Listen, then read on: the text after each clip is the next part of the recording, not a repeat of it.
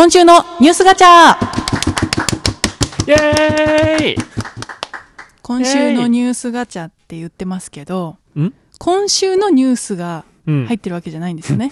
そう、そうね。この箱の中にね。今更そう、いれや、言っとかないとなと思って。確かにねそう、今週のニュースじゃないですよっていう。うんそれは、そうだね。うん。マッチ、マッチどうなってんだ、そこ。そこんとこマッチ。マッチが入れてるからね。そうね。全部マッチのせいにしよはい。選んでください。う。はい。はい。こちらは、えー、マイナビニュースさんの5月23日のニュースですね。はい。ラグジュアリーホテルフェアモントが日本初進出。東京芝浦に2025年度開業へ。来た来た来た来た来たご近所ニュース。はい。はい。こちらは、野村不動産とアコーグループは5月23日、国家戦略特別区域計画の特定事業である芝浦プロジェクトにおいてん、欧州最大手のホテルグループであるうんアコーのラグジュアリーホテルブランド、フェアモントの日本初進出が決定したと発表した。ホテル名称はフェアモント東京。開業は2025年度を予定している。ツインタワーの複合開発である芝浦プロジェクトにおいて、東京湾から東京都心のパノラマビューが広がる S 棟、えー上層階に展開するということです。うん。ご近所ニュースそうですね。竹芝から、もうここから見えるっていうことですよね。できると。え、最寄り駅はどこなんですかちなみに。最寄り駅も、竹芝日の出？あーか、ゆりかもめだと、日の出かな？ああ、そうなんだ。まあでも近いですね、いずれにせよ。うん。徒歩10分圏内ではありそうですね、メズム東京から。そうですね。客室数は全部で219室だそうです。で、レストラン、バーが3つ。で、スパ、んフィットネスセンター、プールもあって、ーまあ、バンケット、カンファレンス、で、はいチャペルもあると、なるほど。うん。チャペルも？チャペルもありますね。で、フェアモントは、1907年の創業以来、世界に80を超えるホテルを展開しているということで、えー日本へは今回初進出。アコーにとって国内初のラグジュアリーホテルとなるということです。え、1907年？うん。あ、じゃあ、そんな歴史あるんですね。うん、すごい結構歴史あ歴史がりますよね長い100 100年以上。年以上うん。そっか。フェアモント知ってました？あ、名前だけは聞いたことあっうんうん、うん。て、やっぱアコーさんでパッと思いつくのって、田町の？プルマンさん？そうですよね。はいこれもご近所でう。ん。大好き。うん、プルマンもね、アートがたくさん館内にあって楽しいですしね。そうなんですよ。またちょっと、アメリカ系じゃなくて、ヨーロッパ系の雰囲気が、うんやっぱりなんとなく。く漂ってるんですよね。うん。ホテルのデザインだったりとか雰囲気あ、やっぱ感じますか。感じる感じる。うんん。から、まあ、個人的にはすごくはい、近くに、あ、なんか宿がもう一個できるっていうのは、嬉しい。単純に嬉しいけど、うん。まあ、知らないですよ。メズム東京的な、あの、競合がうんぬんとかっていうのは一回棚に置いといて、言えうば、ん。まあね、だってフルフルサービスだし。そうですね。客室数が、まあちょっとメズムより、210って言ってましたよね。19かな？19かうんほとんど一緒ですよね。ほぼほぼ一緒ですよ。うん。で、スパ？スパもあって、プールもあって、あってプールで、プールね。うん、チャペル？チャペルもあると。参ったね。あー、そっかそっうんか。これ多分、東京ベイをこう、バーンと見晴らす、なんか、パノラマビューがあるテラスがね、このパースうで出見てますてる限り。けど、どっちかっていうと、うんそうですね。レインボービーチだったりとか、お台場の方を見渡せるみたいなビュー。が売りっぽいですよね。そうですね。完全にこれは東京湾を見渡すっていんうんうビューですよね。私たちはもうどちらかというと、まあ、ベイエリアではあるんですけれども、うんうん方角としては東京スカイツリー方面、はい。まあ、隅田川の流れうんと浜離宮庭園うんうんのそのコントラストが美しいっていうビューですよね。よかった。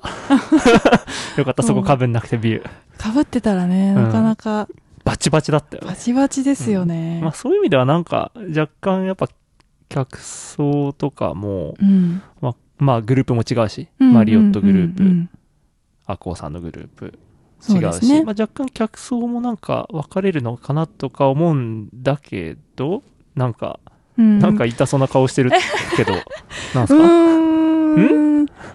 なんすか？いや、なんか新しい日本初進出ブランド多すぎ問題ないですか、ああ、ちょっと詳しく聞かせてもらっていいですか？どういうこと？うーん。日多す本ぎ問題？多すぎというか、なんでしょうね。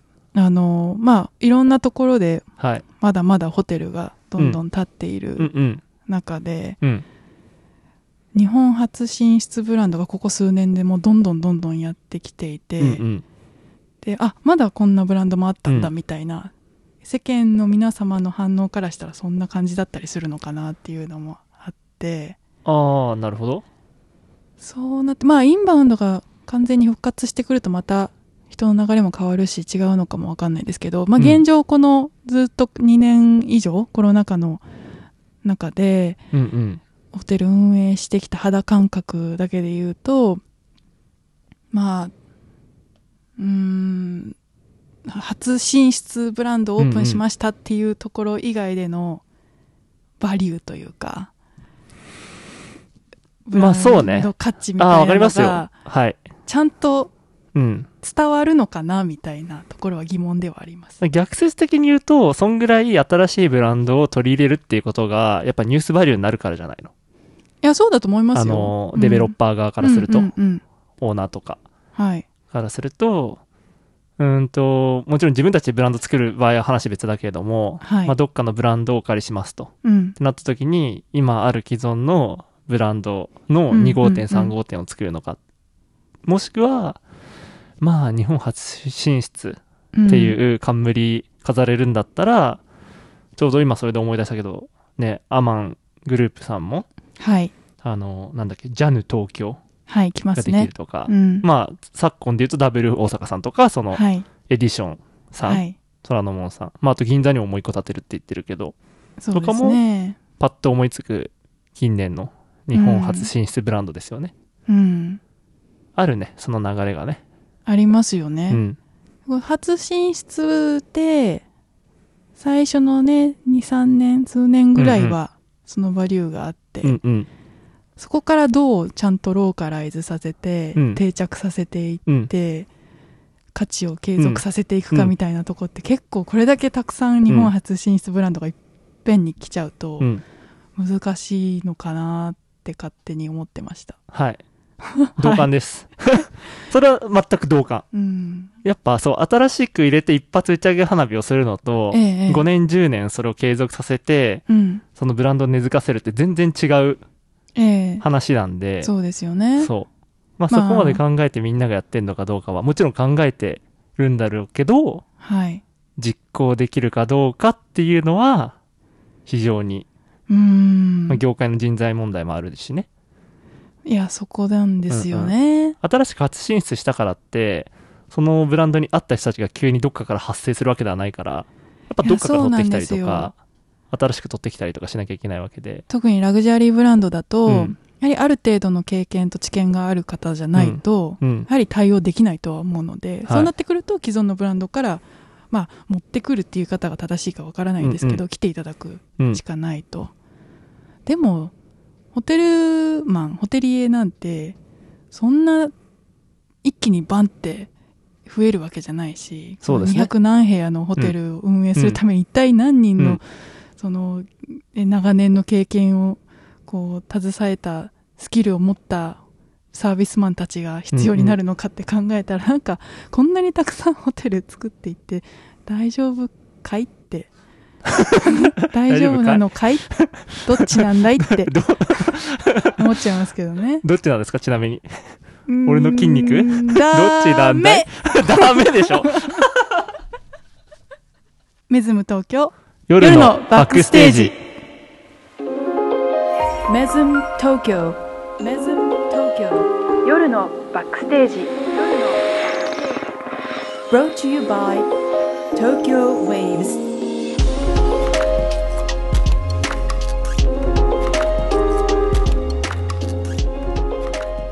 改めましてこんばんはメズム東京マーケティング部のジェイキン沙織とクリエイティブディレクターの小泉健太郎です。この番組は東京竹芝にあるホテルメズム東京の舞台裏バックステージからお送りするホテルバラエティーですホテル作りの裏話やメズムで働くタレントたちの生の声いろいろなホテルに泊まってみた感想などメズムを中心にホテルがもっと好きになるコンテンツをお届けいたしますはい。なんすかさっきのあの、沙織の筋肉ルーレット。発動しましたね えー筋肉ルーレットしてる場合じゃなかったななかっただって私たちも新しいホテルじゃんそうね。そうね。人のことと言ってる。言えないうん。そうですね。いろんな人が集まりましたもんね。そうですね東京もね。うんティンとかうんドンとかあれ？言えないのかな？これ。言えないのかな？いろんなところから集まってそうですねえ。タレントにはい。なって、はいみんな今頑張って働いていただいてますけど、はい。うんそういえばね、うん。まあ、これに関連してかわかんないんですけど、はい。お便りが来ましたついに。イエスよっそう DM いただきましたよ待ってようやくうん。えっとねでも結構難しい質問でしたあ、質問が？質はい。問でしたはい、読み上げますね、はい。えーメズム東京は JR 東日本、うん日本ホテルマリオットオートグラフコレクションとうんうん。いろいろ交わってますがはい。それぞれの特色や交わってるからこそのメリットデメリットがあればあれば。知りたいですと、なるほどお便りだったんですよ、はいはい。うんまあ確かにね、うん結構関係者が多いホテルな感じがしますよねうーん、そっか。そうだね。そう言われれば。私たちは日本ホテルってはい。いうホテル運営会社の社員ですけれども、はい。日本ホテルは JR 東日本の100%子会社うん。ねそうですね。メズム東京っていうブランドとしては私たちのオリジナルブランドはいな。んですけれども、マリオットインターナショナルが持っているうん。ブランドポポートフォリオの中の一つのオートグラフコレクションに、うんそのメズム東京が加盟しているっていう、もうわかんないもん。今の話もうややわかんないもん。し、ね、うん、普通のお客様からしたら、うんマリオットの、マリオットグループの社員なのかなって思ってる人も結構いると思う。あなんならいらっしゃると思いますね。うん。そうですよね。うんで僕たちは働いてる人たちは、うんえっ、と、日本ホテルの社員ですと。まうんうんうんうんあパートさんとかね、あの、ね方もいますけど、はい運営は日本ホテル株式会社がやってますと。そうですで確かにねそのそういった形をとっていることでの何か、まあ、メリットというかどうしてこういう形になったのかっていうのは、うん。不思議っちゃ不思議ですよね。うーん、そうね。あとこれ、どこまで言っていいか問題もあるよね。うん まあ全部言いたいぐらいだけどねうん難しいなうーん。ちょっとじゃあ、はい電話しますか。電話するわ。電話、うん、電話します。うんちょっとあの、え詳しい人がいるんで。今、はいはい。つながるかな？え？ちょっと国際電話なんでちょっと。はい国。際電話？はい。もしもし、こいちゃん、お疲れ様です。あ、お疲れ様で。す。浩平さん？お疲れ様です。あの、ちょっとうん、ちょっとあの、質問があるんですけど、あ、はいはい。はい。えっと、なんか今ラジオでね、あの、お便りが来て、えっと、メズム東京が、はい。こう、マリオットグループと、で、日本ホテルうん。の、その、二つに属してますと。はい。それのメリット、デメリットが、ちょっと聞かせてほしいっていう話なんですけど、なるほど、なるほど。はメリットは結構たくさんありますよ。お？はい。い。は例えば、あの、また、あの、我々、日本ホテルが、はいまあ、JR ホテルメンバい。ーはい。も、あの、持ってますけれども、うん。そこにはない、まあ、マリオットの会員、そこにやっぱりリーチできるっていうのは、やっぱ一番大きくて、あーまあそうですよね。そう。やっぱ世界で一番大きいホテルチェーンですもんね。そうですね、そうですね。まあ、インターネットで、あのーググっても1億6千万人以上はいるみたいなんで、はいはいそこはい。にリーチができるっていうのはまず一番なるほど大きいところ。なるほど。はい。あともう一つ、今ね、ちょっと出張で私、実はシンガポールにいるんですはい。けれども、うん。あ、シンガポール。はい。そうなんですあ、。そうですか。はい。例えば、セールスマーケティングのネットワークであったりとか、プログラム、はい。マリオットシェルのシステムを使うことができるっていうのうも、ん。はい。あの、運営側から見ると非常に大きくて、はい。実は今回もマリオット主催のはい。ワークショップ商談会っていうのがはいここシンガポールで開催されていて、今そこに来てるのね。本当かな？うん。はいはい。はい。うん。そこで、あの、東南アジアの旅行会社の人たちの商談会であったりですとか、あの、企業の皆様にはい、メズムのことを紹介できる。ああ、なるほど。はい。こんな機会もしっかりと与えていただけるので、うん。うん。これも一つの、あの、メリットと言えるし、うん。あとは、やはりこのシステム、例えばリベニューマネジメントシステム、先週まさにマサさんなんか出てたと思うんだけれども、マサさんなんかが使ってるようなシステムっていうのも、うん。これまでのやっぱり運営。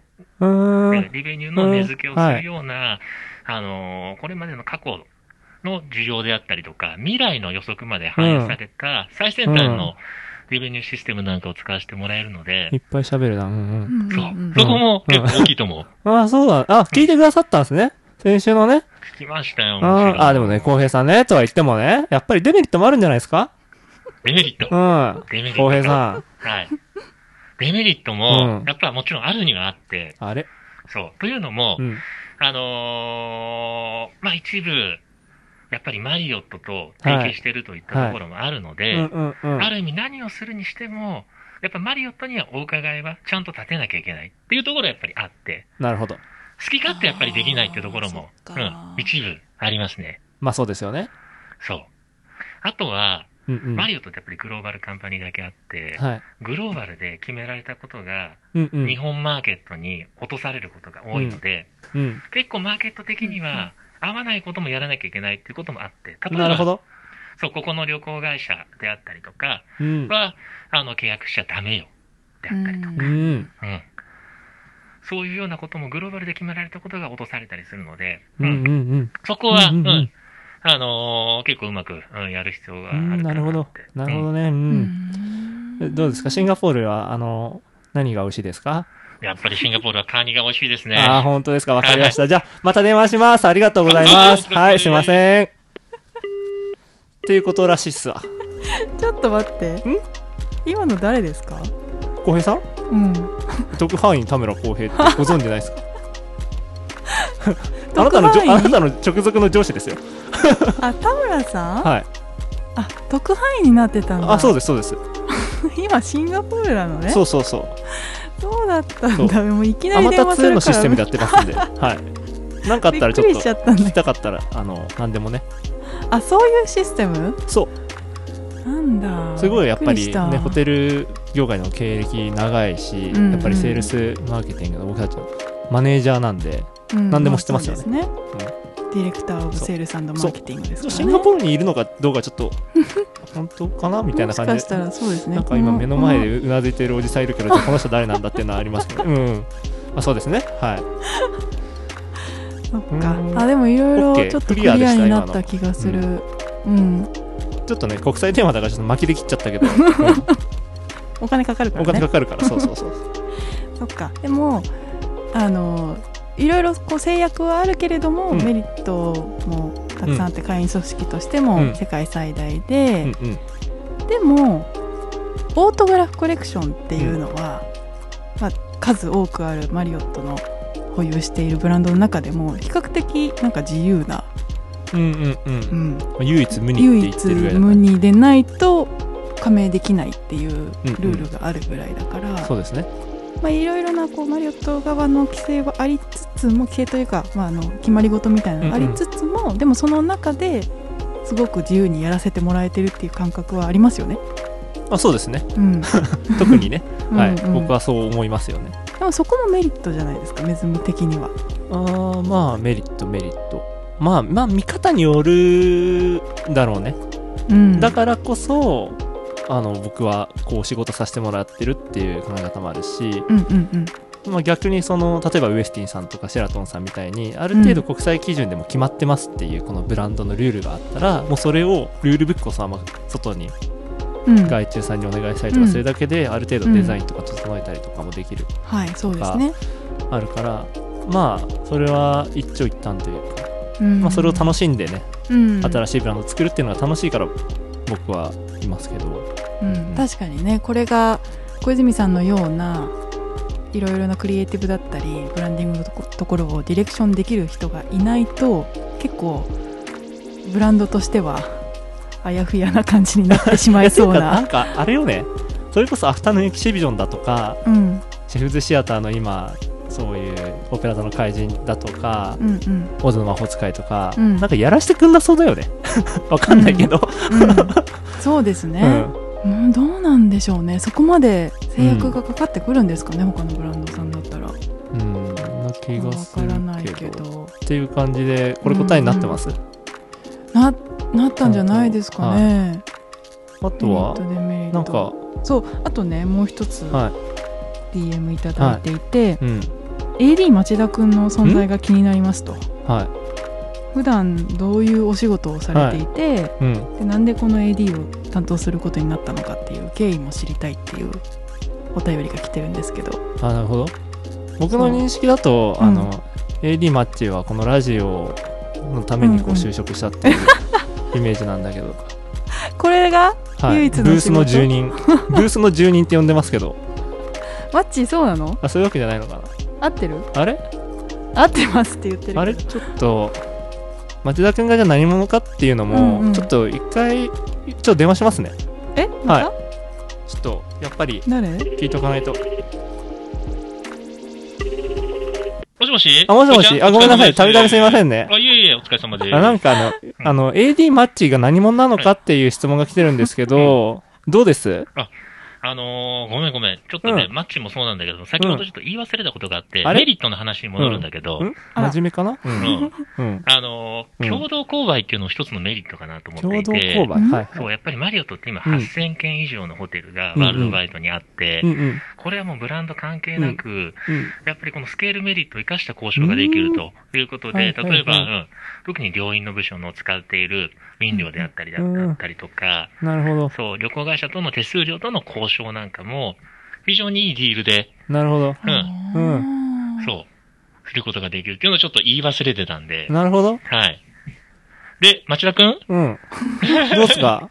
えっと町田君ますよは、ごめんなさい。えっと、ポジ、役職的には、はい。えっと、特派員浩平さんのはい。チームの、チームの、はい。はい一員として頑張ってくれてまして、うんうんはい。例えばま彼はは今、いマーケティングの制作物、ポスターであったりだとか、はえーホームページのデザインなんかもえ、ええええはい。うんあとはメニューのね、印刷だったりとか、もうすごい頑張ってくれてます。もうクリエイティブの恋ちゃんのまあうん右腕みたいな感じじゃない？うんおうん。シンガポールの今の天候はどうです流か？天候は曇りです。はいあ、曇りですか、はい。あ、わかりました。じゃあ、ありがとうございました。はーい、お疲れ様です。っていうことみたいですね。伝わりました？今ので。え小泉さんの右腕って言ってましたよねそうなんですか？僕の右腕？僕の右腕は、ん ちょっと待っちん？ちょっと聞こえないな、ブースの外にいるから、ちょっと。うーん。そうでも所属としては、はい。私と同じマーケティンだからグコミュニケーションそうですよね。うん今の特派員田村康平の部下であり、うんそして沙織さんの筋肉ルーレット沙織の部下でもあるってことですよね。っとやめてください。あ筋肉ルーレット失礼しました。沙織はってことですよね。そうです。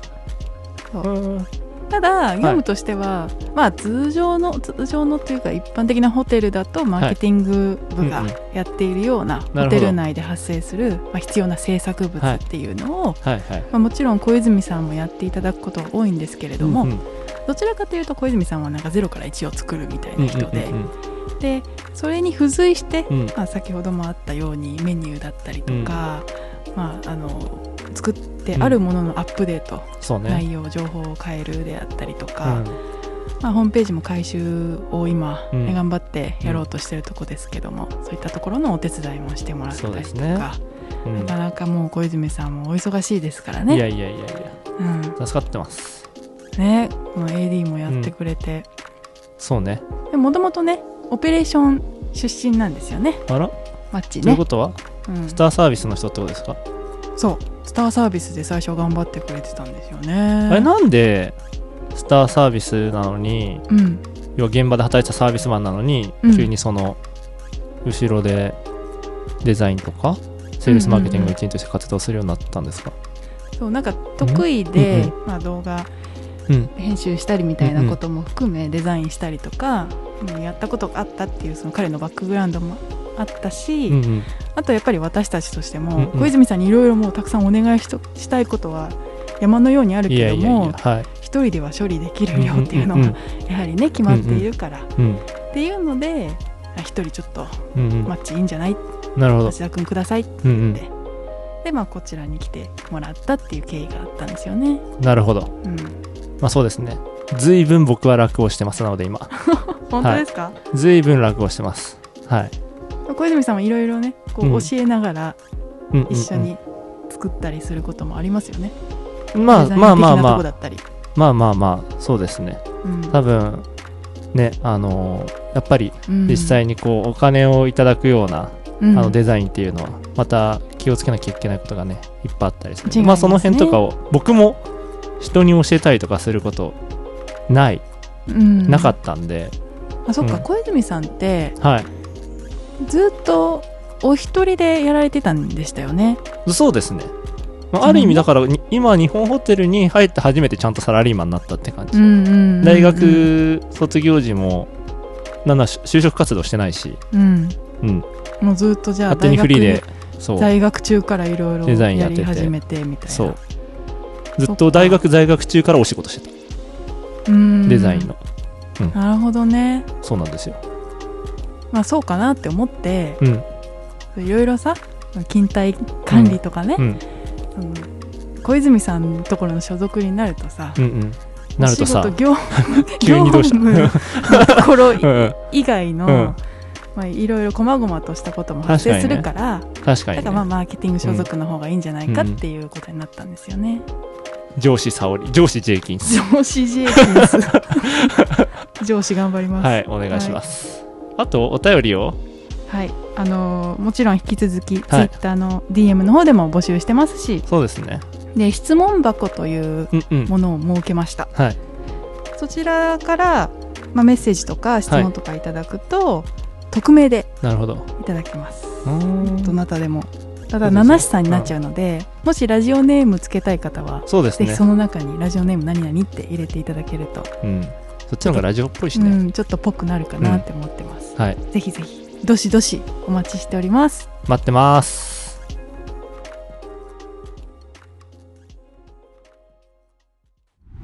メズム東京夜のバックステージ。恋する東京ウェーブス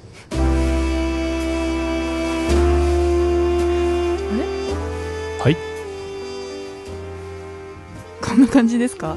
はい。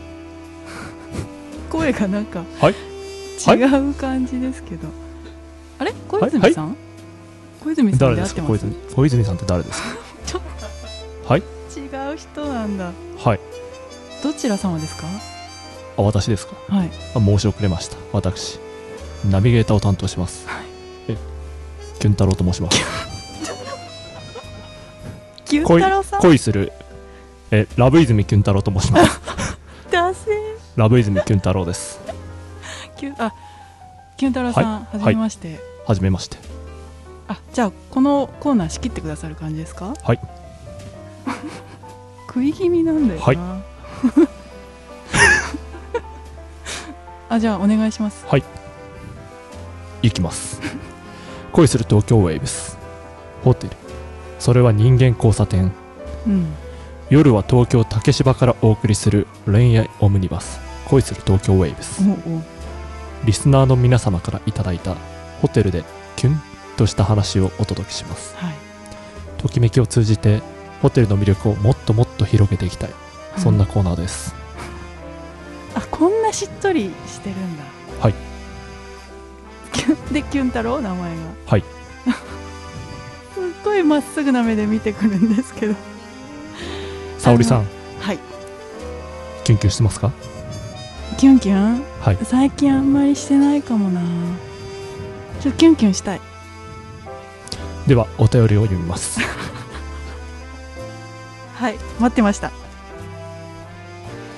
ラジオネーム七七さん。からいただきました。はい。恋愛ではないですがキュンな小話です。うん。ホテルマン一家の我が家はたびたびホテルにお勉強宿泊をします。お勉強宿泊。夫婦と陽キャな子供連れで滞在です。はい。ある時都内のシティホテルでチェックイン時に隣り合ったスーツのおじさまゲスト。おじいさんのゲストね。陽キャな1歳児が 答えた。騒がしく恐縮していた親たちですがうん。子供がおじさまに向かってまさかの抱っことおねだり。はいはいするとこわもてのおじさまがうん。くしゃっと笑って抱き上げてくれてもう一言言いました。かわいい坊やだ。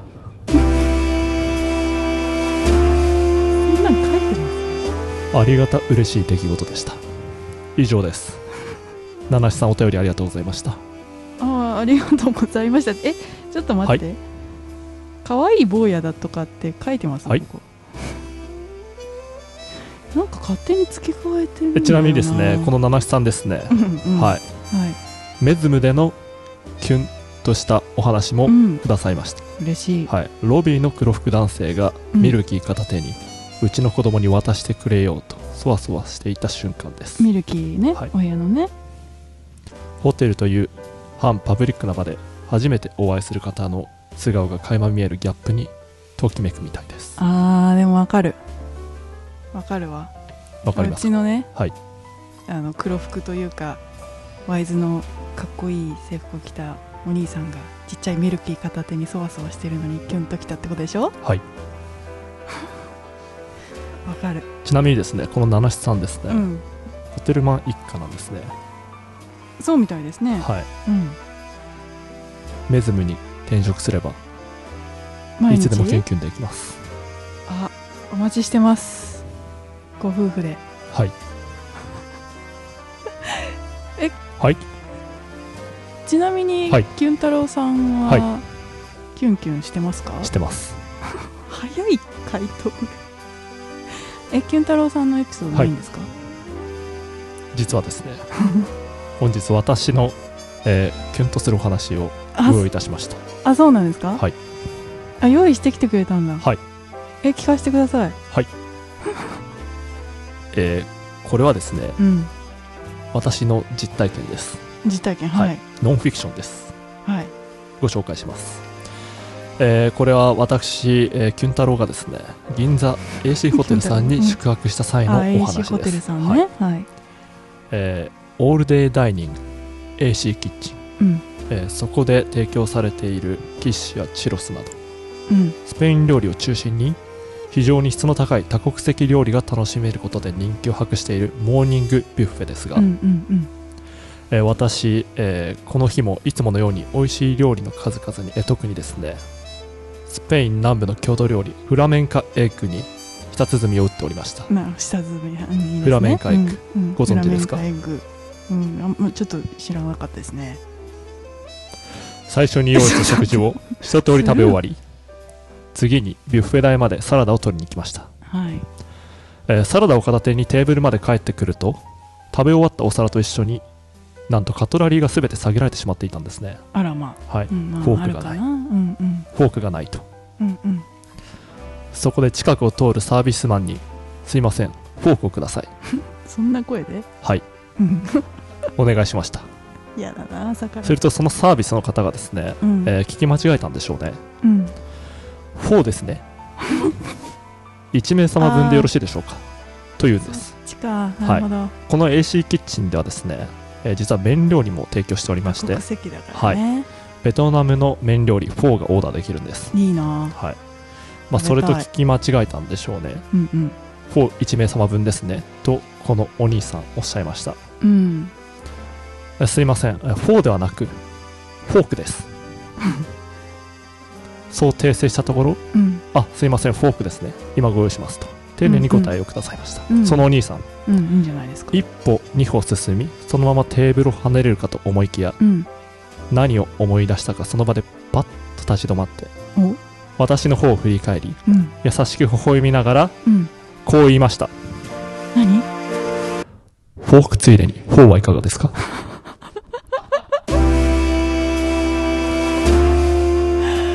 お兄さんの素敵な笑顔に見とれつつ私はこう返事しました。うん。あ大丈夫です。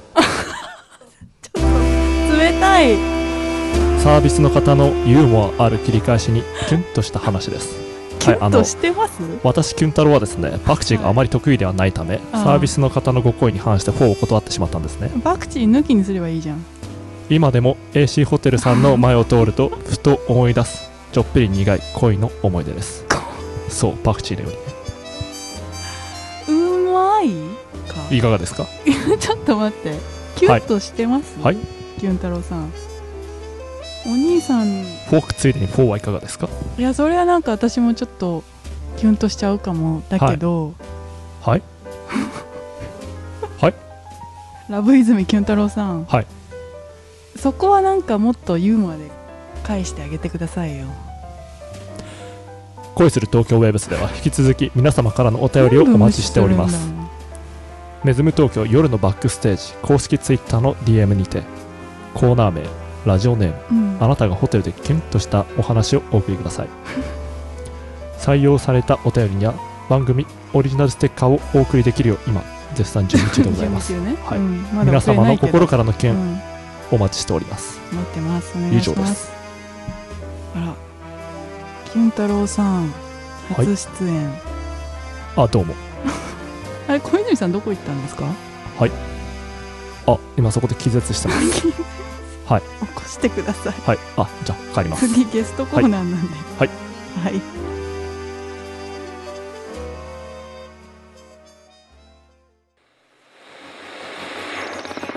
メズム東京夜のバックステージ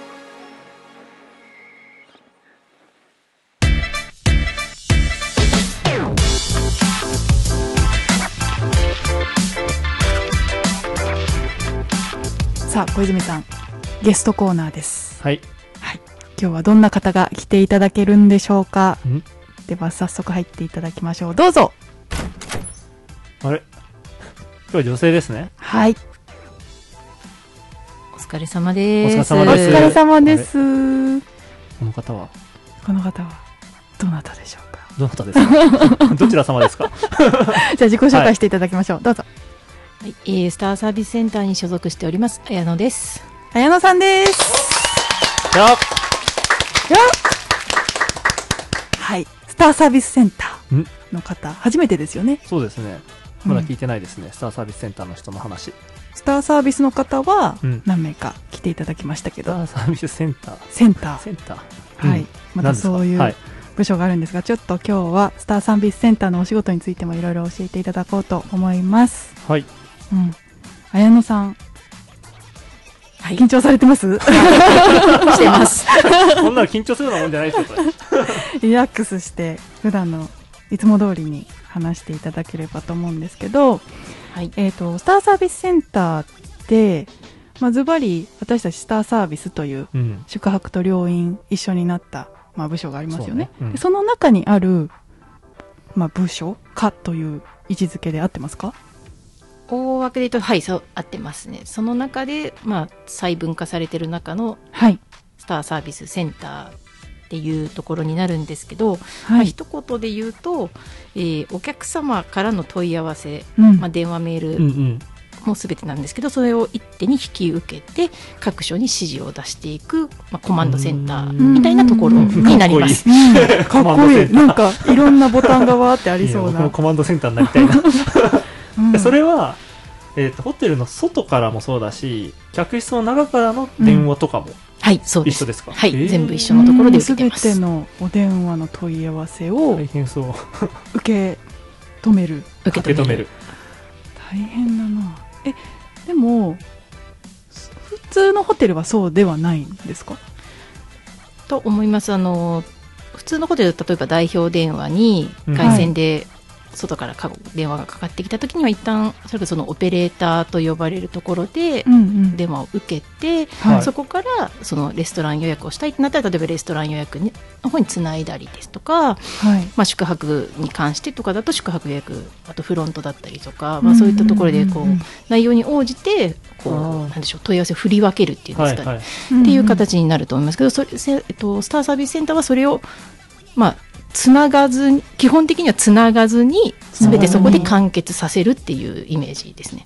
ああじゃあえっ、とお問い合わせが外線でこうかかってきてじゃあレストラン予約したいんですけどっていうお客様でしたらじゃあレストランに普通だったら一回放流になりますよね、そこ交流でね。してでじゃあレストラン予約におつなぎしますよねうんってなりますよね、せずにもうそこで自分でも全部受けるってい予約う感じです。完了まであーはい。うーん。そっちもスターサービスなんだ。そっちも。現場の方でも、病院と宿泊とうん、うんうん。うんこう、一緒にやるって話、これまでもありましたけど、そうですね。その、センターの方でも、病院も宿泊も一手に引き受けるってことなんですね。はい、そうでうす。ん。スターサービスのその、まあ、いわゆる現場お客様がいらっしゃるオンステージにいるクルーっていうのが、まあ、 face to face での対応、うんうん。まあを一手に引き受けて、でスターサービスセンターの方では、まあ、 voice to voice ですかね。声での対応も全部一手に引き受ける。そうです。うん voice to voice。まあ、あとは、あそういう声、あんだ、そういう言葉あが。わかんないです。あんのかな？えーいいね、ボイストゥかっボイス。こいい。うん。かっこよかった、うん、対面での、まあ、接客ではないですけど、はい。まあ、電話なのでお声での接客だったりあとは、はい。まあメールも対応はするので、うんうん。あの文字でのまあ接客という意味ではあそうですよね。はい、そういうのをやってます。じゃあご到着前のお客様の、まあ、お問い合わせ段階からでご出発されてからのアフターケアももう全部。はい、そうです。お忘れ物の問い合わせなどもすべて。ああそうですよはね、うんそっか忘れ物の問い合わせも私もしたことあるんですけどでも、んあこのホテルじゃないですよあの他のホテルで。他のホテルでね、はいはい泊まらせていただいた時にでも大抵、まあ、おつなぎしますっていう感じであのハウスキーピングにつないでいただくんですけれどもでも、まあ、つながらないというか時間帯とか あの日にちによっては、はい。まあ、ちょっと月曜日に回答させていただきますみたいな感じで待ったりとかなんですかねいろいろなところに言い方がすごくあれですけどたらい回しになってしまうような時もあったりするんですが、でもセンターではそれはししないと。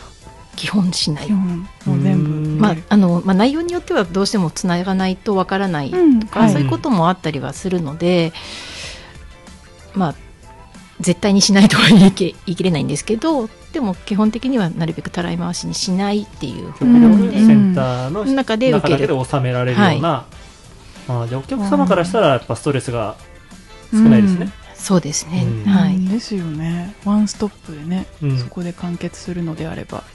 でも大変そう。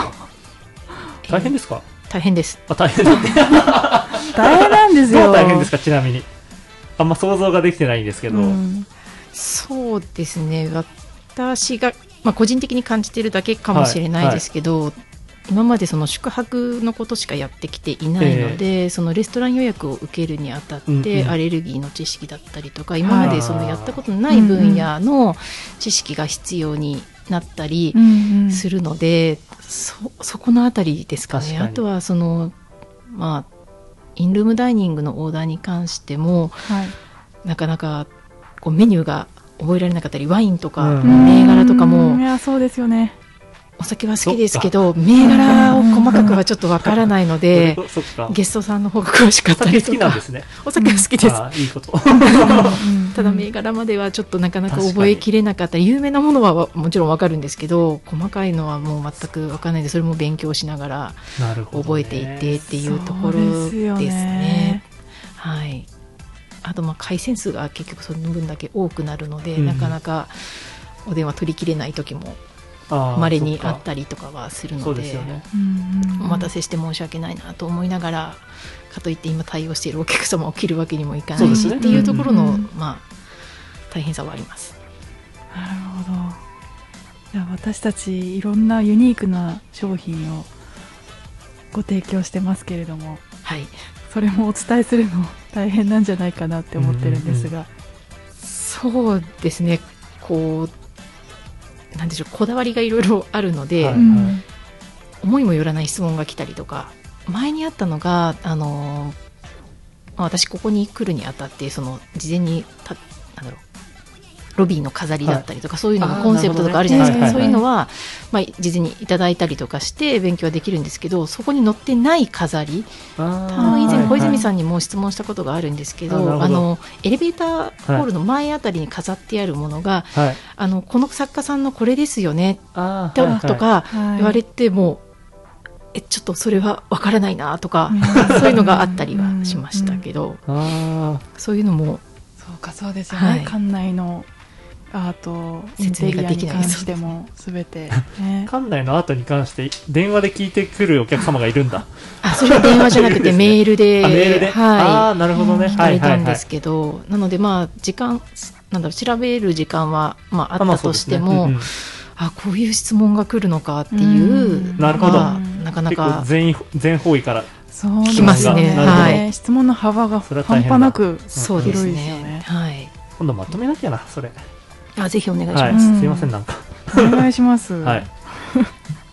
で、えっ、と綾野さんは前職、前職というか移動されてきたんですよね。移動される前は宿泊予約あだったんですか？えっ、と私日本ホテルで初めてホテル業界に入ってきたんですけど、ええええあの池袋のホテルメトロポリタンで最初宿泊予約をやっていたんですけど、んしばらしばらくというか、まあ、いつだったかな？5年ぐらいして、はい。あのセールスの方に移動になりまして宿泊セールスに移動になってうんでそこで、まあ、いわゆる OTA と呼ばれる、はい。あのオンライントラベルエージェントうんの担当をしていてでそこからメズムに移動っていう感じです、ね、なるほど。うーん。あじゃあ OTA のこともかなりお詳しそうな感じですね。そうですかねまだ勉強途中で移動になったのでどこまで詳しいかはちょっとそれはあのメトロ池袋だったらメトロポリタン池袋を OTA 上で例えば楽天トラベルとかでどういうふうに検索してもらうかとか、あそうです上にはい出すかとかそういうことをそうですねプラン新しいプランを作ってそのプランを販売設定をやっぱりしないとうんいうん。か,、そっかいけないのでそれをやったりですとか、まあ、楽天トラベルだけじゃなく他にもいっぱい OTA は契約してるところがあったのでうんうん。それを全部やってで打ち合わせもして、なるほど。こんなプランがいいですよとかあーあなんるほど。なプランがいいですよ企とかっていうのところを、も。まあ、アイディアをもらったりしつつ現場との調整もしつつっていうような感じで対応してました、それは一般的には要はセールスっていう部類なんですか？あなんかホテルによってその OTA の担当がいる部署ってどうも違うみたいはいはいうん。あのそうコロナ前だとその OTA さん、まあ、楽天さんだったりとか、うん。まあ、じゃらんさんだったりとかもなんかこう大きな会合みたいなのをよくやって会合っていうか会合なんていう会合？っていうんですかね？なんて言うんでしょう？なんか、はカンファレンスみたいなのをやってくださっていて、でそこでその横のつながりっていうんですかね。他のホテルさんとお話をさせていただく機会もちょはいっとあるんですけど、まあ、名刺交換をしても、はい。そのなんだろう OT の担当が宿泊予約の中に組み込まれていたりとか、うん。はい。メトロ池袋みたいにうん。その宿泊セールスの中にいたりとかで、うん。それはなんかどうもまちまちなるほど、うん。そのホテルによって違そうみたいですうね。ん。メズムだとレベニューマネジメントの中に、はい。はいその機能がありますよね。あいたなそんな人も。まあ来た人ですね。はい。はい。また、ねはい。あの担当してうんいただいている方も今度呼びましょうね。はい。はい。そうなんですね。じゃあ、えっ、と、ホテルに先ほど初めて勤められたのがメトロとおっしゃいましたけど、その前はホテルじゃなかったんですか、前は、はい、全然違う業種でした。えー、どんな？えっ、と、まあ、金融系、あ、金融系。金融？金融系ですね。金融系。系で、あの、まあ、いわゆる予診業務をやってました。この人にお金を貸していいのかなみたいな。っあ、そういう感じですね。て感じですか、はい、イメージとしてはそんな感じです。そうなんですね。はい。クレジットカード的な。あそうですね。クレジットカードだったりリースだったり余震ですね。でもその時から、じゃあ、そのさっきの沙織さんの言葉から言うと、ボイス2ボイスなお仕事だったんですか？そうですね。お客様と直接面会して喋ったりする。っていうよりはは、はい電話で。なくて電話で。なるほど。ーうんじゃあなんか通ずるものがありますね。うんうん、うん、そうですね、うんうんうん。それこそ余震だったらその声でいろいろ判断しないといけないところも声で判断するの。えわかんない。金そのなんか いやいやいやなんかこの人怪しいなみたいな。なんかそういうのみたいな。そういうのもあったりするのかなってああ、なるほど。あるんですか、そういうの？いや声で怪しいな、みたいな。声声で怪しいのはなないいですよね。あすいません。失礼しました、余震業務だから、まあ、ある程度、こう、ファクトとかがあって、そうですね。この人はどういうとこころで働いてて、みたいな、言ってしまったら年収いくらで、みたいなうんうんはい。のがあって、じゃあ、これだけのお金を使えますよ。クレジットカードの使える額ですよね。はい。とかっていうのうんうを、こうですよとかっていうお仕事ですか？そうですね。それを決済してました。うーん。そうなんですね。全然じゃあホテルと違うところにいらっしゃったんですね。はい。そこがどれぐらいお勤めになったんですか？9年半ぐらい。結構長いですよね。長かったです9ね年半。うーん。それで、えー、と金融系からホテル業界へってどういどのような心境の変化があっ心たんですか？境の変化。そうですねちょっと何をきっそのかけに時相当な、まあ、ディズニーオタクはい。だったんですけど、はい、あうん。でちょっと海外に友達ができたりとはかい。して、こうもっと喋れるようになりたいなってコミュニケーションを取れるようになりたいなっていう気持ちもうんあって、一年発起して留学しようって思って、う、一年発起しましたね。はい。随分。、ずいぶん1年、はい。はい、あそう会社辞められて。辞めて1年発起して留学してってはいいう感じですね、それで戻ってきて日本ホテルです。あそうなんですか、え留学先はちなみにどちらだったんですか？カリフォルニアです。ああ、まあね、ディズニーだもんね。ディズニーですね。うん。いやそその一年発起して、まあ、で会社辞めましたってとこまで分かりました。で、はいアメリカから帰ってきて、ホテル業じゃないですか。もともと金融業だったのに。はい。そこはなんか、理由があるんですか？そうですね。あのまあ、英語を使える仕事をっていうところを考えたのとプラスでまあちょっと実家が旅館をやっているのであそうだんですね。兼ね合いでっていう感じですかね。怒りがあるわけですね。うん、うんうんうん。そうかコロのコロナ禍で、ね、なかなか英語を使う機会もなんか そうですね。ね実際英語使ってます？ホテル戻ってきて。あでもあのコロナ前はやっぱり、はい。使ってました、ああ、そうなんですね。はいあの池袋もかなりインバウンドのお客様多か多ったいですよので,、ね。あの宿泊予約を電話で受けることもありましたし、でも電話でっていうよりはどっちかというとメールでの問い合わせがすごく多くてだから文章を書く方で英語をすごい使うっていう感じでしたね。またちょっと違いますよね。ね口語の英語と文章で打つのうんって。うん。そうですねまたでもこれからインバウンドも戻ってきそうな気配がしてますし、はい、戦々恐々としてます。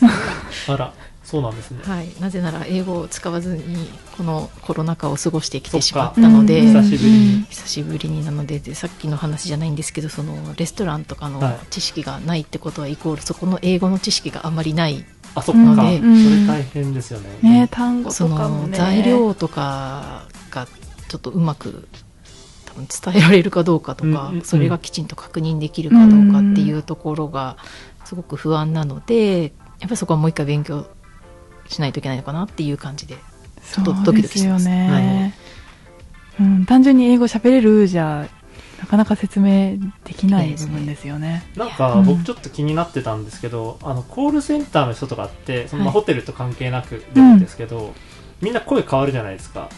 電話で喋るとき、うんうんうんうん。なんか普通に喋ってたのに急になんか電話の時だけメズム東京オートグラフコレクション。小泉が承りますみたいな。うん、まああれなんですか？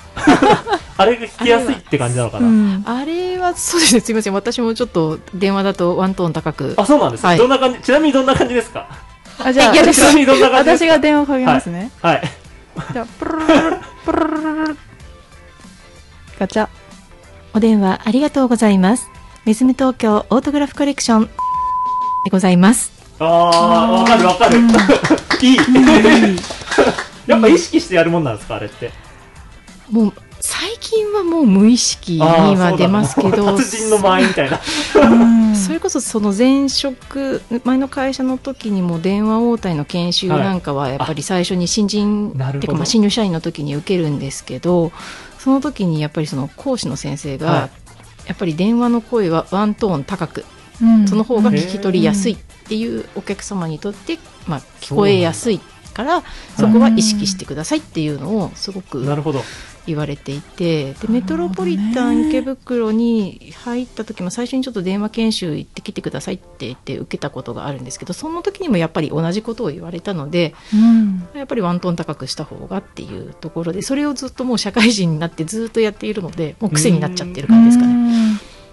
うんなるほどね。でも確かにこの地声よりもワントーン高いと聞こえやすいのは聞こえやすいですよね。聞き取りやすい。うん。うーん。ワントーン高くいこうかな。これから？聞き取りやすいですか？ワントーン高く？聞き取りやすいですか？ワントーンって何？い ワントーン、まあ、自分の普段のこの声よりもちょっと高めに。高めに。はいそれは行き過ぎなんじゃない？はい、すいません、失礼しました。ワントーンじゃなかった。これじゃないですね。これ、これじゃないですね。はい、失礼しました。そうね。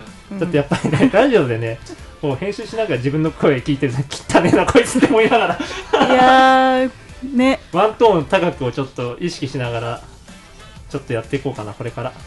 意識だけね。意識ね。うん、やんないよ。う。ん声ね。いや声大事。うん、声で結構印象変わりますもんね。うん、そうですね、まあ、難しいところでもありますけど、そうですよね。うんはい、なかなかこう、チェックインカウンターで、こう、お顔を見ながら、お顔っていうかまあ、えー働く側が顔を見せながらっていうのだったら顔の印象もあるけど、声だけだと、それだけですもんね、印象が。そう。本当に。あだからトーンもそうだし話すスピードだったりとか、まあ、使う、まあ、言葉遣いももちろんそうなんでしょうけどあ。じゃあ絶対ダメだ、僕。小泉さん向いてない最悪だから。あでも私もダメだなうんすごいこと言っちゃうかもしすごいれない、こと言っちゃう。ね、ラジオだけにしときましょう。うんそうですね後で編集でピーできるから。編集できないから編集できないからね。うん全部ぶっつけ本番っていうね。そうでどんなお問い合わせが来るかっていうのが予測できないわけですよねそうですねその宿泊予約とかレストラン予約だったら、まあ、もちろん番号も違うしそうどういう問い合わせかっていうの大体が、うんうん。うん、決まっているけれどもスターサービスセンターの場合はお客様のお部屋からかかってくるかもしれないし外線かもしれないし。そうですね、うん。あのお部屋からの、まあ、回線と外線は分かれているので、うんうん。あかじゃあかかってきた瞬間に。それ外かは外か中かは分かります、うんうん。あただその外線もそうだし、まあ、お部屋からもそうですけどその電話が一体何の用事かっていうのはもちろん分からないので電話を受けてみ話なのか、怖い話なのかわからないけど。分からないです、はい、急に怒られることとかもあるんですか？ああります。いやー、これはまた胃がキリキリ、2週連続胃がキリキリする仕事特集ですか、か いや大大変だな。うーん。いやすごいと思います本当に、うん。うん、現場で、ね、フェイス2フェイスのうん。対応してくれているクルーのみんなもすごいけどでも声だけっていうところ、まあ、メールもうん。文字情報っていう限られたその情報情報っていうんですか？限られた中で、うんうん。たくさんの情報のやり取りをしないといけない、限られた。うん。うん。伝達方法が限られた中でっていうのはまた別のスキルですよね。うんなんかちょっとより専エキスパート専門職チックな気がする、うん。うん。すごい。えちなみにその、まあそんな大変な話もあると思いますけどでもやっててよかったみたいな話もあるんじゃないですか？そうですね。あれ？なかなか間があったかな？うんうん。まあ、なかなかこう、はい。名指しでお褒めの言葉をいただくことが多分少ないと思うんですよ。表に出ない分、なのでまあその中でもやっぱり名指しでお「ありがとうございます」って、うんあのうん。うん言われたお礼言われたりとかお褒めいただくとやっぱ嬉しいですよね。ううん。んうん。あでも確かになんか口コミとかあといただいたメールとか見ていると結構スターサービスセンターの方の名指しでお褒めいただいてる時があってあんまりなんかこういうのってないんじゃないかなって感心してたんですけど、ありがとうございます。うん。名前を言うタイミングっていうのはどう電話切る最後の時にスターサービスセンターの何々が受けたまわりましたみたいな感じぐらいですか？そうですね。あの私の場合は大体一番最初に電話出た時に名前を名乗はいはいはい。そうですりよね。最後に、まあ、余裕があればですけど、あーなるほど、うんあの私が承りましたという形で名前を名乗ることもあります。うん。ただそこまでそれを覚えてくださっていらっしゃる方の方が結構珍しいとは思うのでへー。なので余計にいただくと嬉しいっていう感じですかね、うお褒めの言葉は。んなるほど。なんかねお手紙とか届いたりすることもお手紙？ありますよね。あそうですね。一度いただきました。お？綾野さん宛てで、はい。いただきました。すごくないですか？お手紙ってどういうことですか？ラブレターですか？そうですねある意味熱烈なラブレターかもしれませんけど。あのただまあおはい。たまたま、まあ、名字が一緒のお客様がいて、最初に電話の対応をしたのが私だったんですけど、まあ、昨年ご宿泊いただいてご宿泊当日私ちょっとシフトの関係でお休み、でご挨拶ができなかったんですけど、うん。あのまあそれこそスターサービスの皆さんのうんうんお力添えもあり、あのその滞在がきっとうん。素敵なものだったとはいはい。いうことで、また今年同じ日というか、まえー。あ、近い日に、あーあのご宿泊の予約をいただいて。であ来られるんだなって思っていたのでご挨拶をしようと思ったらもうゲストの方が覚えてくださっていて私のあそうことなんですか、あようやく会えて嬉しいですっておっしゃっていただいたのがやっぱり嬉しかったですね。そすごい。れはなかなかなくないですか、なかなか声だけでそう思わせるっていうのは、よほど丁寧な対応されたのかな、うん。なんかね 心の金銭に触れるようなコミュニケーションだったのかな。えそうだったでしょうねきっと。そうなんでしょうね。あの っていうぐらいあの、うん。なんだろう。こちらとしてはそこまでものすごく特別な対応をしたっていうことではなかったんですけどた,、まあ、たまたま私のまたもその電話の対応はい。を気に入ってくださったっていうことなんだと思うんです。うんうんうん綾野さんは、えー、と移動してこられてから、はい。もうすぐ1年半ぐらいですか？そうですね1年、うんはいもうすぐ1年半です。うん。どうです？このメズム。で働いてみて。なんか苦笑いしてますけど。何ですか？いやあなんかの変なこと言ったえあの 楽しく今のところ やってます。あれ？おかしいな。おかしいな。楽しいって言ってます。本当に？本当に？まあ額面通り受け取っていいんですね。あのいろいろもちろんありますけど、はい。はいまあそれでもおおむね楽しくうん。はやってる方だと思います。この日本ホテルの中でのこのメズムっていう新しいブランドの立ち位置まあちょっと特殊じゃないですか。はい。移動して来られる前メトロでいらっしゃった時にこう持っていたメズムの印象と実際にこう働いてみてからって変わったりしました？印象自体はそんなに変わらないです。ん。もともと、まあ、日本ホテルに入る前からですけどマリオットが好きだったので、ああのおついにマリオットと提携するのかでワクワクしていて、ならもう移動希望はずっと出していたっていう。あそうなんですーねたんですか、なるほど。だったのであので普通に自己責任ですね。ご希望されてたっていうことはい、なので、で、だから移動前からあの普通にあの一ゲストとしてうん利用はしたりしていたので、うんあの印象自体は特に変わってはないです、ううんただやっぱり外で見るより中にいる方がいろいろ大変だなとは思いまます、あ。うん。往々にしてそうですよねはい、まあちなみねにそのマリオットが好きになったタイミングというかなんか理由あるんですか？あ友人がすごい泊まってたんです。あそうなんですで一緒に泊まってたんです。あそれは他のブランドさんじゃなくてマリオットグループ。あそうです。あそうなんですね。ーうん。すごいなやっぱり。うん。マリオットグループ。マリオットグループのね、恩恵を受けてるかもしれない、うん。マリオットに参画してるからこそ来ていただいてるおそうですね客様もね。たくさんいらっしゃるでしょうし、でもなんか話聞いてると綾野さん結構こうハマる気質があるような 気がしますね。なんで今オブラートに進んだ？ろえ？オタク気質でしょ？ちょっとオブラートに進んだじゃん今。ええまあまあちょっとねオタッキーなところオタがね、うん。なんかあったりするのかなって思っちゃいましたけど、まあ基本的にオタクですよね。あそうオタク気なんですか。質、うん、ですねはい。えーえな何々好きですか？と時期によってその一番オタクでこうハマるものが変わるんですけどううんん時期？そうなんです。あのディズニーも好きですけど、演劇も好きで、うんうんうん。演劇ね、はい、なので感激が趣味ではありますし、うんえー野球も好きです野し、はい、あのラグビーも好きですし、はい。で若干、まあ、鉄道っていうよりも乗り物が好きなのでお飛行機工場見学行ったりとか。いお 飛行機のて工場鉄道博物館行ったはいりとか、はいはいあそういうのもすごい好あきそうなんはですね。好きです。すごい。範囲が。えそれはどういう何が金銭になってるんですかそれって？なんエンターテインなんメントでしょうねなんですか？求めてるのは。多分ディズニーと、はい。感演感劇は多分うん。もちろんそのエンターテインメント性だと思うんですけうん。うど多分スポーツ系はディズニーと演劇に縁がなかったその田舎にいた頃はい、見れる唯一の唯一のと言っちゃいけないうん。娯楽はいはい。なるほど。テレビ中継とかやったりするのでそれで好きになっなるほどね。面白いなって思って好きになっはいてっていうような。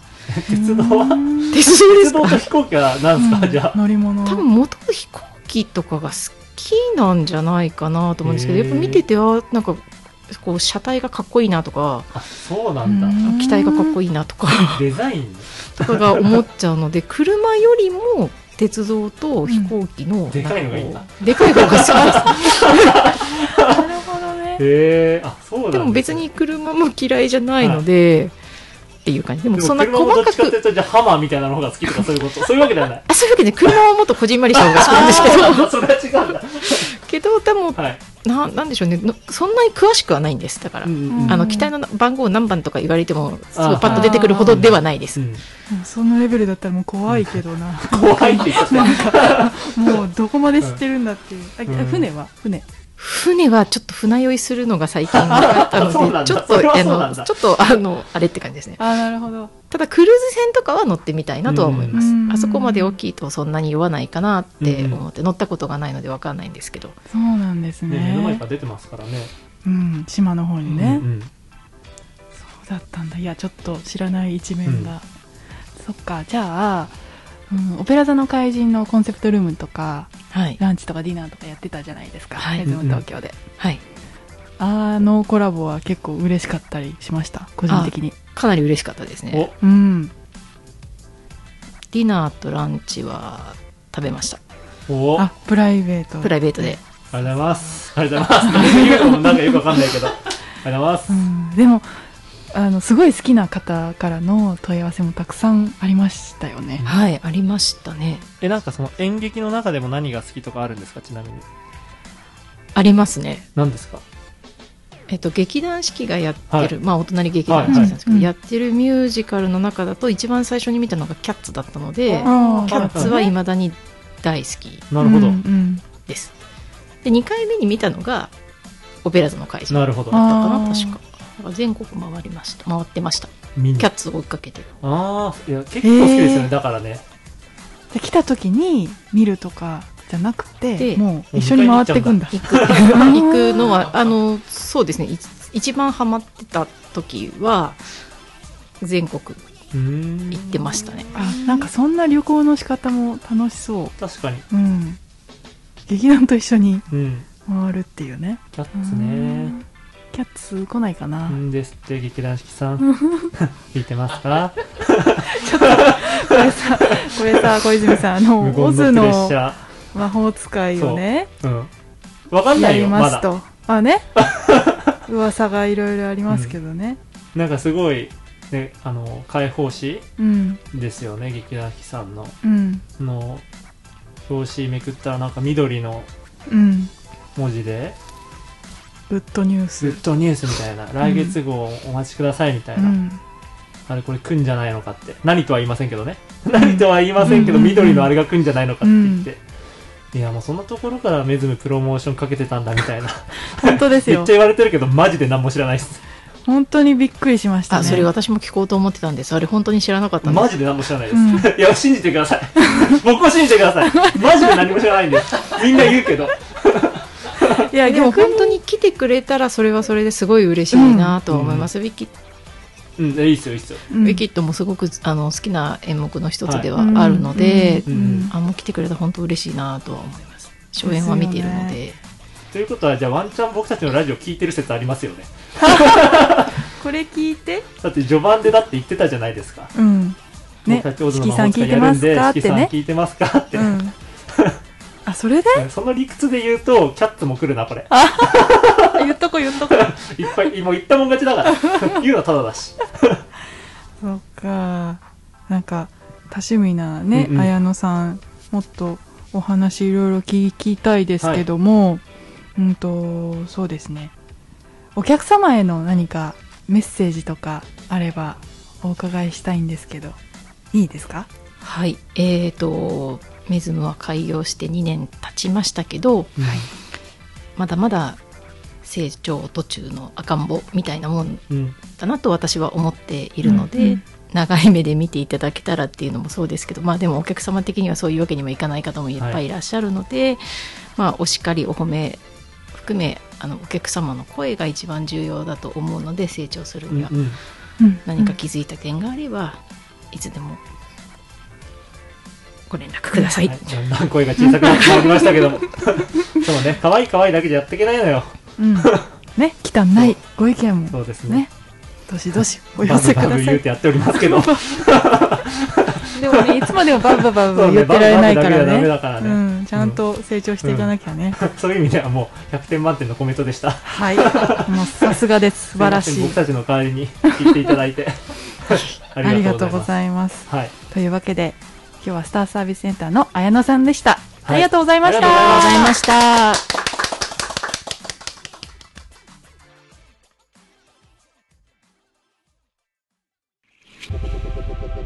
メズム東京メズム東京夜のバックステージ。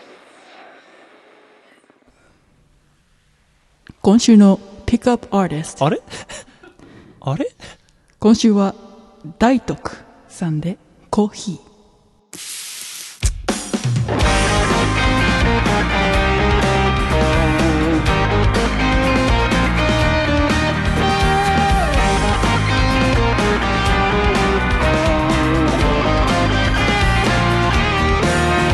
ーテンを開け窓から朝をできるだけ吸い込んだ。灰色の空と切り目が合う。タバコを一つ箱からつまんでポットの水を沸かす。何にでもなれるんだとただ湧くのを眺める。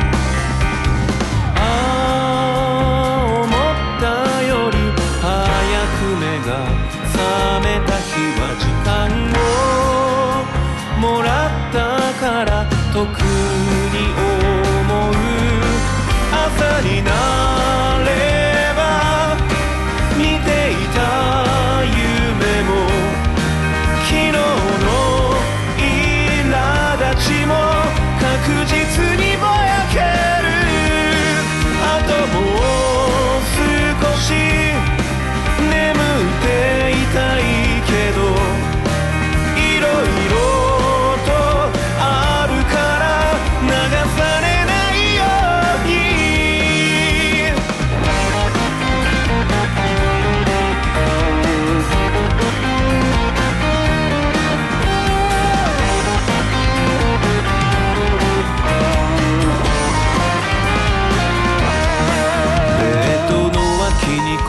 ベッドの脇に腰掛けながらカップにお湯を注ぐタバコの煙と湯気が交わってく見た目は同じものなんだけど何もかもが違うね。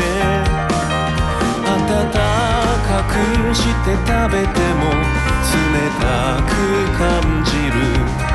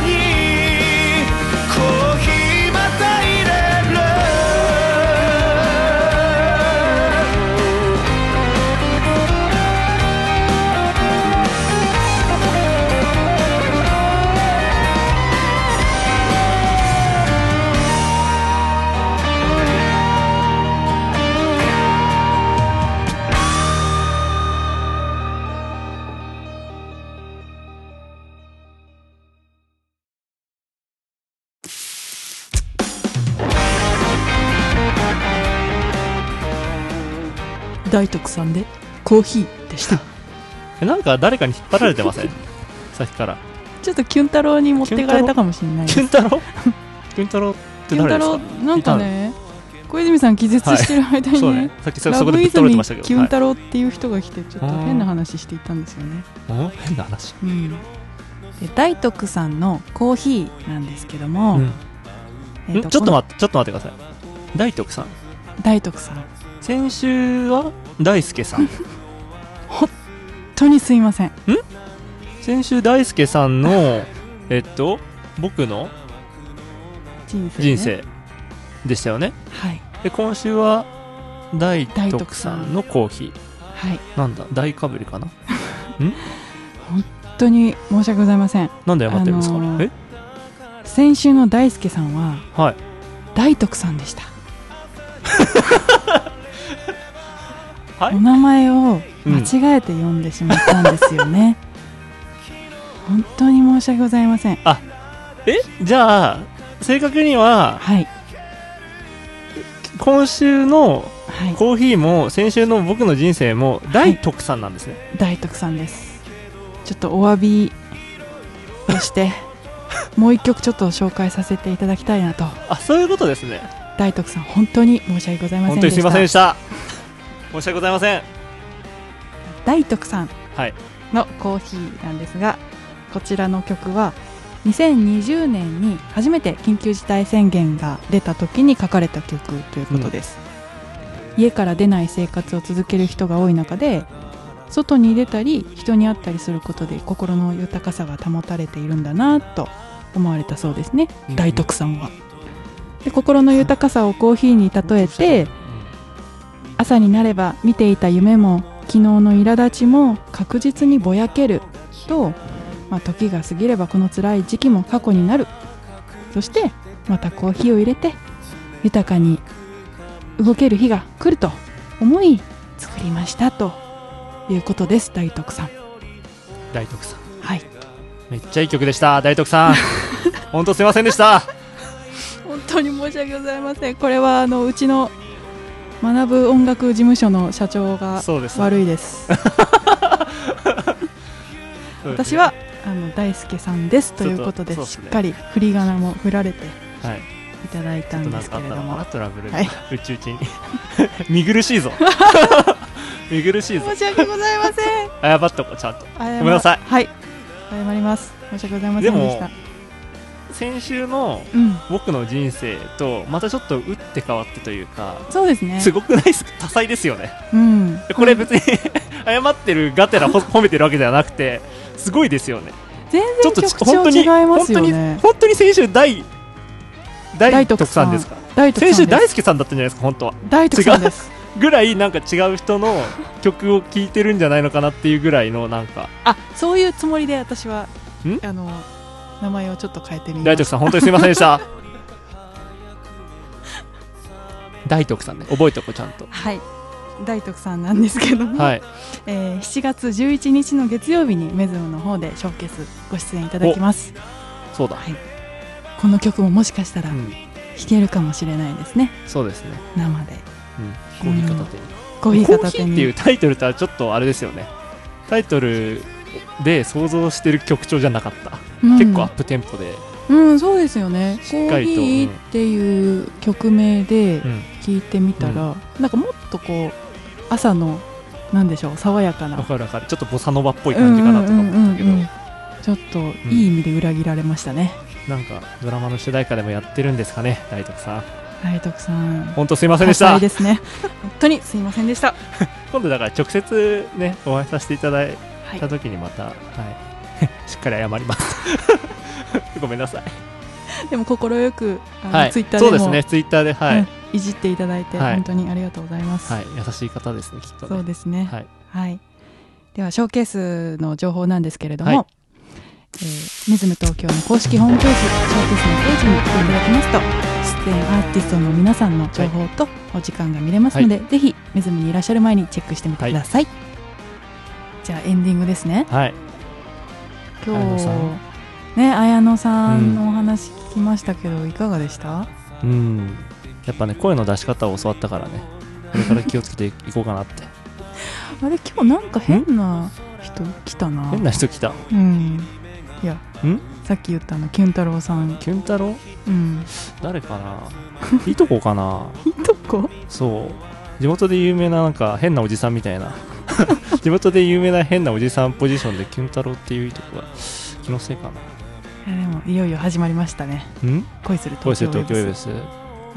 そうね。まあちょっと僕が知ってるって言っちゃうと整合性が取れなくなってるから そうね。ちょっと知らないことにするけどまあそうね。新しいことが始まるのはいいことですよホテルバラエティっぽくなってきたじゃねえかって感じですよね。本当に。いやキュンいただいた時、超嬉しかったですお便り。そうですね、あうん。お便りはねやっぱ嬉しいですよね。そう。皆さん本当にありがとうございます。はい。もう聞いていただいてるっていう実感がだんだん湧いてきました。あ本当に。うん。あと、まあ、これ聞いていただいて多分分かる分かったかなと思いますけどそんなに僕たち隠してないっていうね、何も 結構全部いっちゃうっていう、怖いな。うん、いやだからそこはもちろんねこれ録音だからちゃんとセーフティーネットはちゃんと貼っとかなきゃいけないんだけど。えまあいいことですよね。えうなんか。まあだってないですよ。こんなホテルの中の人がさ。そうそうそうそう。あけすけに話すみたいな、うんうん。いろんなねメディアさんとかからもうん、うん、面白いですねってお褒めの言葉をいただいていてあれ京都の人のやつでしょ。褒め方でしょ。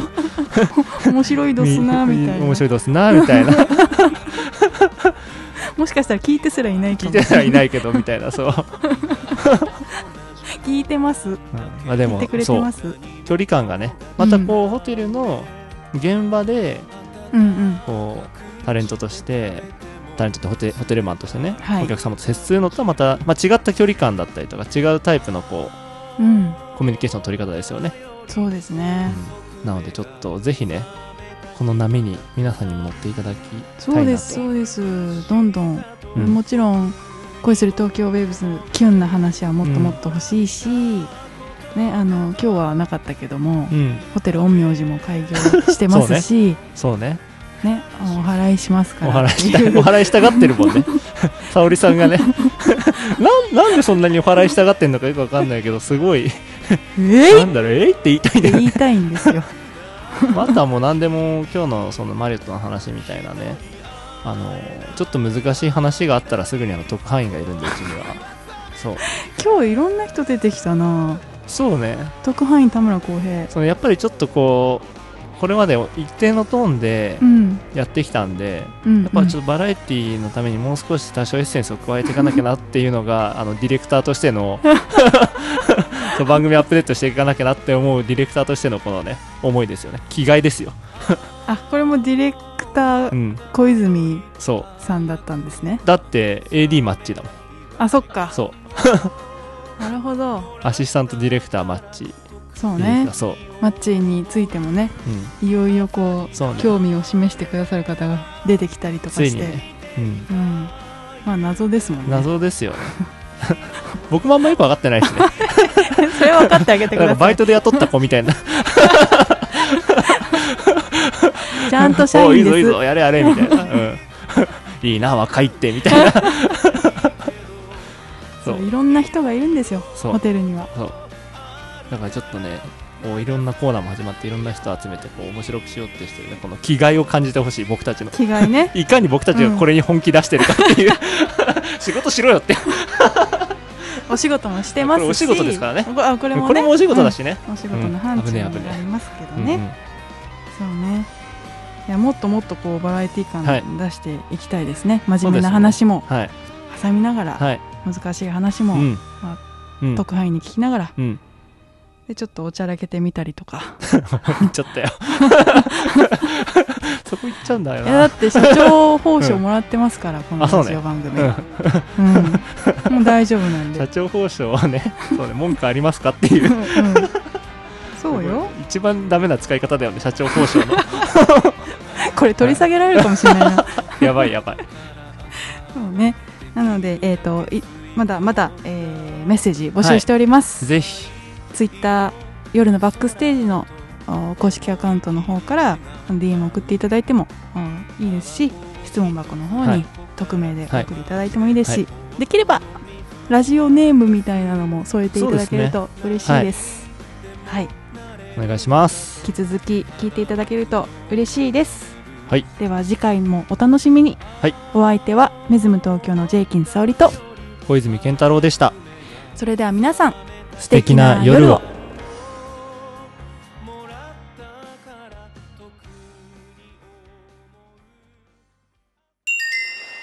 メズム東京メズム東京夜のバックステージ。夜のバックステージ。Brought to you by Tokyo Waves.